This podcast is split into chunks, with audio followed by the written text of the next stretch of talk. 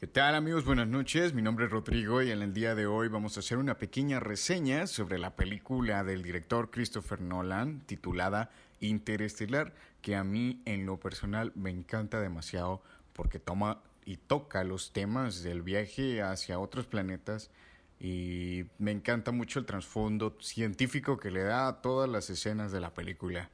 Además, me gustó mucho el hecho de que trabajó con científicos y premios Nobel de la física como Kip Thorne, la cual le da un poco más de realismo a la película. Así que, sin nada más que agregar, vamos a empezar. Bueno, el director Christopher Nolan, como ustedes ya saben, él no se contenta solamente con contarnos una buena historia. Lo hemos visto en filmes como Dunkerque, El Gran Truco o El Caballero de la Noche Asciende, sino que también hace que el espectador cuando salga de la sala discuta esta película por horas o incluso por días, lo cual me ha pasado a mí mucho y lo cual es de mucho agradecer. Así que empezando con la película, eh, uno de los protagonistas principales es el ex ingeniero y piloto de la NASA llamado Cooper, que es quien es protagonizado por Matthew McConaughey, a quien yo le doy un 10 en actuación porque la verdad es que se desarrolla muy bien. Este ex ingeniero y piloto de la NASA Vive con su hijo Tom y con su hija Murphy, protagonizada por Mackenzie Foy, y con su suegro Donald, protagonizado por John Lithgow. Bueno, pues después de unos eventos casi paranormales que al principio nosotros no entendemos lo que está sucediendo y que luego nos dan a entender que han sido anomalías gravitacionales, Murph y Cooper se dirigen y encuentran una base secreta de la NASA, en donde se encuentran con el profesor Brandt dirigido por Michael Caine, y su hija Amelia, Amelia, protagonizada por Anne Hathaway. Ellos se preguntan qué hace una instalación de la NASA todavía funcionando, a lo que el profesor Brand Michael Caine le explica a Cooper que lo que están tratando de hacer pues es salvar el mundo.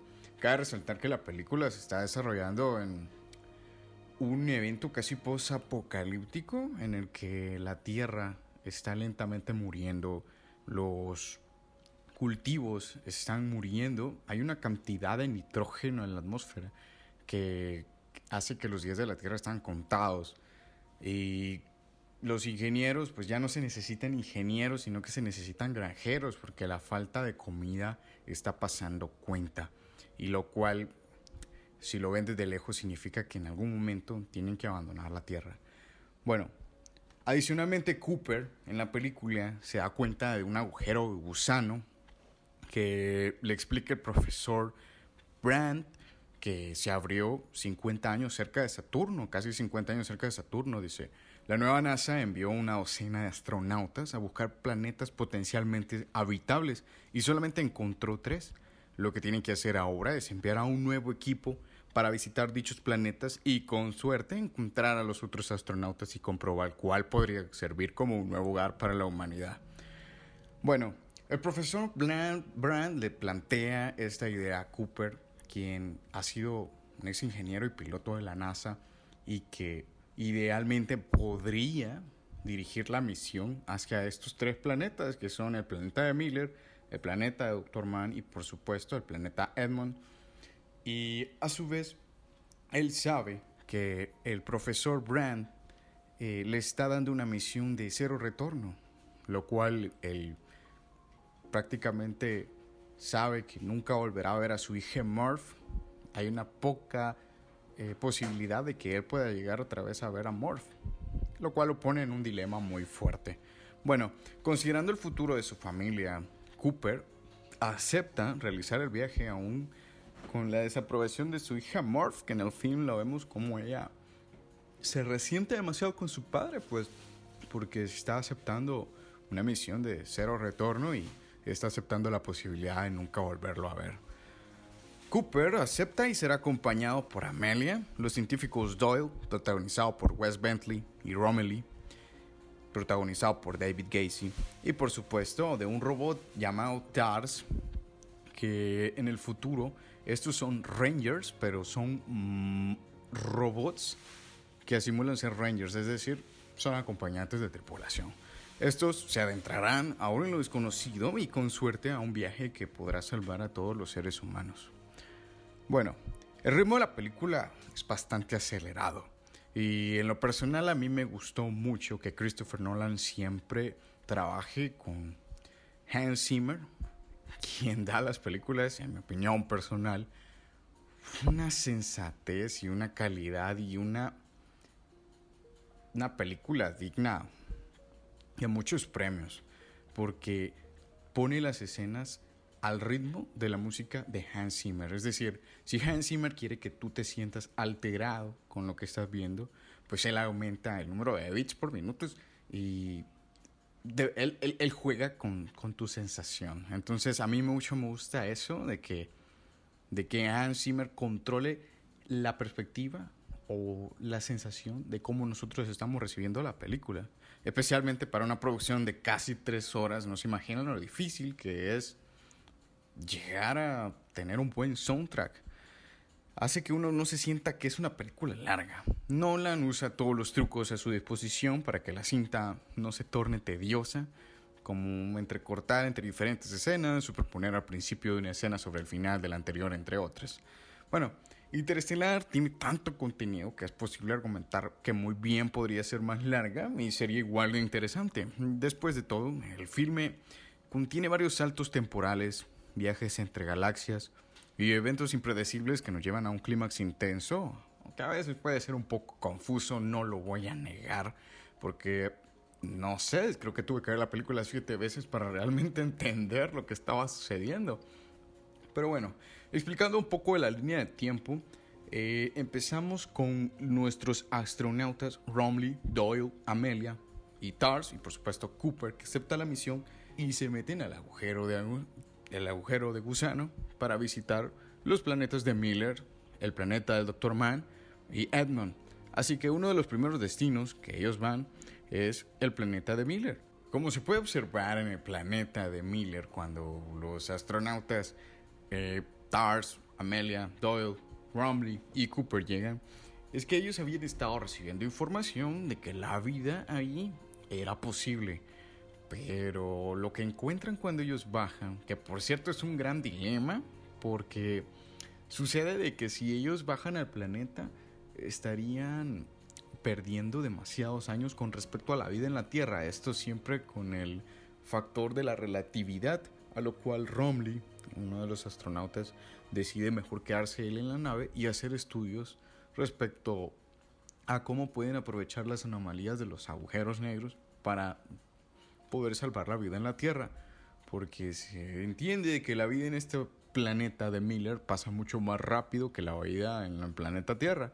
Así que Amelia, eh, Cooper y también Doyle bajan al planeta Miller y lo que encuentran es, un planeta con agua, lo cual es una buena señal, pues porque la, el agua es vida y si hay agua, pues lo que pueden haber o encontrarse son pequeños rastros de o inicios de vida. Pero lo que sucede es de que la doctora Miller, quien fue la encargada primero de llegar a ese planeta, había sido prácticamente destrozada por las olas que hay dentro de ese planeta. Pero la información que estaba llegando a la Tierra sobre ese planeta no estaba actualizada, por lo tanto ellos estaban recibiendo información falsa de lo que realmente existía ahí, que era nada.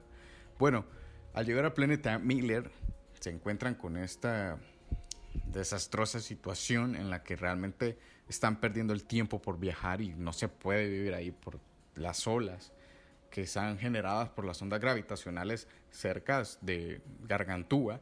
Así que deciden regresar y para cuando han regresado han pasado muchos años y Doyle, perdón, Romley ha envejecido a comparación de ellos por el efecto de la relatividad. Y así que es una de las escenas un poco más fuertes porque realmente nos enseña cómo afecta la relatividad de forma directa a las cosas que nosotros vemos, que realmente nosotros solamente lo podemos imaginar porque nunca hemos realmente observado algo así en la vida real, pero realmente así es y tiene su trasfondo físico. Así que luego de haber visitado el planeta Miller, el cual fue realmente desastroso, se dirigen a uno de los otros posibles planetas que están enviando señales positivas, que es el planeta del Dr. Mann. Cuando ellos bajan, se encuentran con el Dr. Mann, protagonizado por Matt Damon, que realmente está en un estado de hibernación. Este estado de hibernación es lo que hace de que eh, permite a los astronautas dormir tiempos prolongados sin que ellos tengan que comer. Prácticamente les permite estar en estado de hibernación por mucho tiempo. Así que cuando bajan encuentran al doctor Mann que realmente está dormido. Lo despiertan y lo primero que hace el doctor Mann es recibirlos con una gran sonrisa porque realmente él pensaba que ya no había ninguna esperanza. Todas las personas que fueron enviados a estos planetas con estas misiones eh, fueron enviados pues sin retorno. Realmente era la pasión por descubrir nuevas cosas la que los motivó a ir. Y así era como estaba. En caso del doctor Mann, él ya se había aferrado a la posibilidad de que nadie nunca lo iba a encontrar y que su misión había sido un fracaso. Pero esto que les acabo de decir de que había sido un fracaso, él no lo había dicho, él seguía enviando señales positivas de que su planeta era pues un candidato bueno para sostener la vida de los seres humanos. El doctor Mann les comenta a los astronautas Amelia Cooper eh, y a Romley y pues muere Doyle, esto no había comentado, muere Doyle en el planeta de Millers, que es aplastado por una ola, perdón por no comentarlos, así que ahora solamente son Amelia, eh, Romley y Cooper, y por supuesto Tars. Eh, Doctor Mann cuenta de cómo es la vida ahí, que es muy dura, pero que es posible realmente vivir ahí. Bueno, eso es lo que les hace creer. Cooper, en una de las escenas, se ve que acompaña al doctor Mann por unas cuevas y cuando está caminando con él, el doctor Mann eh, y su sentido de supervivencia, podríamos decirlo, hace traicionar a Cooper y realmente luchar por conseguir la nave en la que estos astronautas viven e irse de ahí porque realmente el lugar donde estaban no tiene ningún ninguna posibilidad de poder procrear la vida. Así que en ese intento cobarde, Dr. Mann golpea a Cooper, le quita la máscara, bueno, le hace un como orificio a la máscara que él hace y Cooper se empieza a ahogar, empieza a ahogar y el Dr. Mann huye y huye en la nave de él hacia la atmósfera a donde se encuentra el Endurance. Cuando llega en el Endurance, eh, él sabe que si toma esa nave puede regresar a la vida en la Tierra y salvarse. Pero realmente eh, se puede apreciar un factor que, que, que es muy profundo, por decirlo así, que es que nosotros siempre vamos a guiarnos por nuestro sentido de supervivencia y eso fue lo que representó el Dr. Mann. El Dr. Mann representa realmente a, a, lo que es el ser humano. El ser humano se rige por la supervivencia de sí mismo y no por la supervivencia de los demás. Él siempre va a tratar de velar por solo él. Así que se ve realmente lo que es eh, la verdadera cara de la humanidad. En esto, eh, Cooper se logra salvar porque Amelia acude hacia él rápidamente y toman una nave y se dirigen de nuevo al Endurance porque saben que el Dr. Mann va a acoplar al, al Endurance y sin ninguna autorización lo que puede causar es una despriorización y explotar la nave.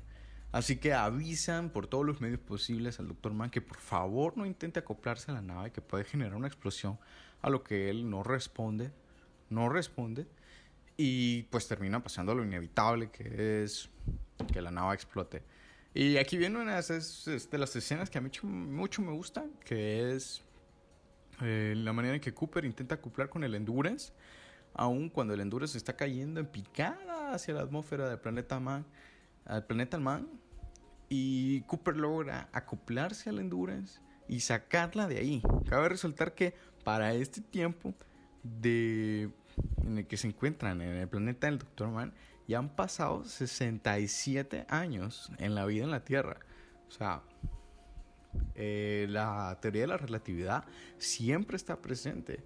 Así que cuando logran acoplarse con el Endurance, Cooper sabe que la única posibilidad es llegar al planeta Edmond, que es el último planeta que ha dado señales positivas de poder procrear la vida, pero a su vez sabe que no hay suficiente combustible por lo que les ha pasado con este desastre con el Dr. Mann. Así que aprovecha la fuerza gravitacional de Gargantúa y envía a la doctora Amelia a ella sola porque no alcanzaba el combustible hacia el planeta de Edmund y él decide pues morir de alguna manera entre comillas morir eh, por salvarla a ella y que logre realmente salvar la vida de las personas y adentrarse dentro del agujero negro de Gargantúa. Pues cuando él cae eh, y deja a la doctora Amelia, que gracias a la fuerza gravitacional llegara al planeta de Edmond, él cae en el agujero negro, que realmente es una de las maravillas, pues considero yo que es de las maravillas más grandiosas de nuestro universo, de las más eh, inexploradas. Realmente nunca se ha explorado lo que hay dentro de un agujero negro. Y realmente no se sabe lo que hay dentro de un agujero negro. Pero el premio Nobel de la Física que estuvo ayudando en la dirección de esta película, Kip Thorne, eh, da una pequeña como presunción, podríamos decirlo, de lo que puede haber dentro de un agujero negro. Y lo que hace es que dentro del agujero negro, él plantea que existen cinco dimensiones en la que el tiempo ya es una dimensión física. Como que si estuviéramos hablando de que el tiempo es algo que podemos tocar. Aquí tenemos los planos cartesianos X, Y, Z, pero el tiempo es algo que podemos tocar y que podemos modificar. El tiempo, lo explican ahí, es como que si tú bajaras un valle y lo subieras. Es, es una dimensión física, es algo más que se puede tocar. Realmente es una aplicación un poco eh, lo tengo que buscar después de ver la película, ¿no? Porque al principio nunca, no lo entendí, realmente no entendí lo que estaba pasando. Pero en este, cuando Cooper cae dentro del agujero negro de Gargantúa, él realmente se da cuenta que las anomalías gravitacionales que yo había mencionado al principio del video, perdón, del, del podcast, eh, habían sido causados por él mismo.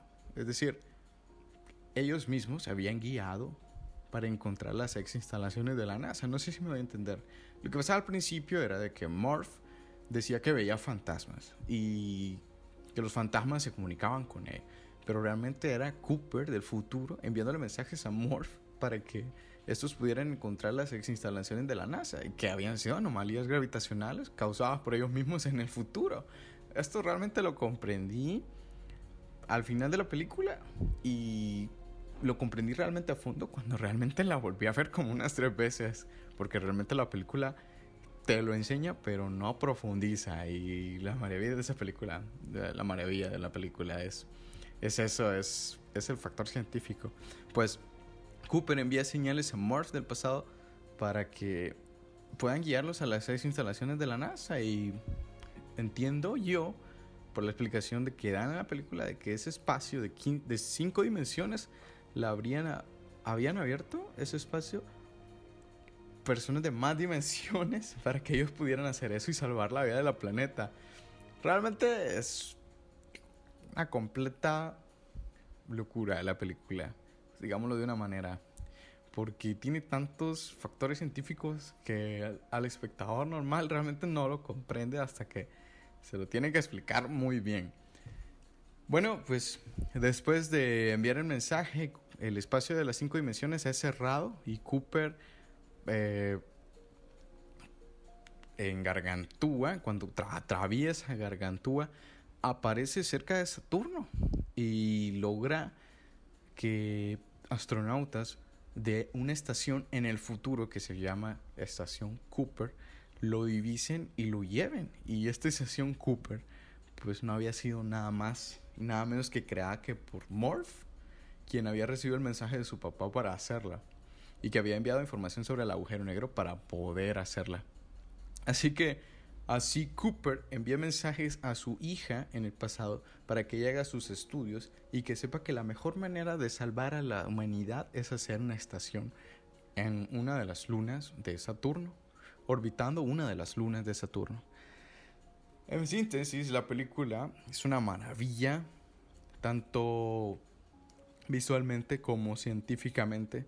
Cabe resaltar que esta película y las simulaciones de, los de las simulaciones de los agujeros negros que se hicieron, que fueron ayudadas por Kip Thorne, sirvieron posteriormente para hacer estudios sobre los agujeros negros. Y no sé si ustedes vieron últimamente que se sacaron nuevas fotos del nuevo agujero negro, que fue una recopilación de miles de fotos y que realmente logra parecerse mucho a las simulaciones que se hicieron en esta película. Así que es una película con alto contenido científico que yo realmente recomiendo demasiado y que deseo que si ustedes la van a ver que sea solos o prácticamente que no haya ninguna interrupción para poder captar toda la información que se está hablando.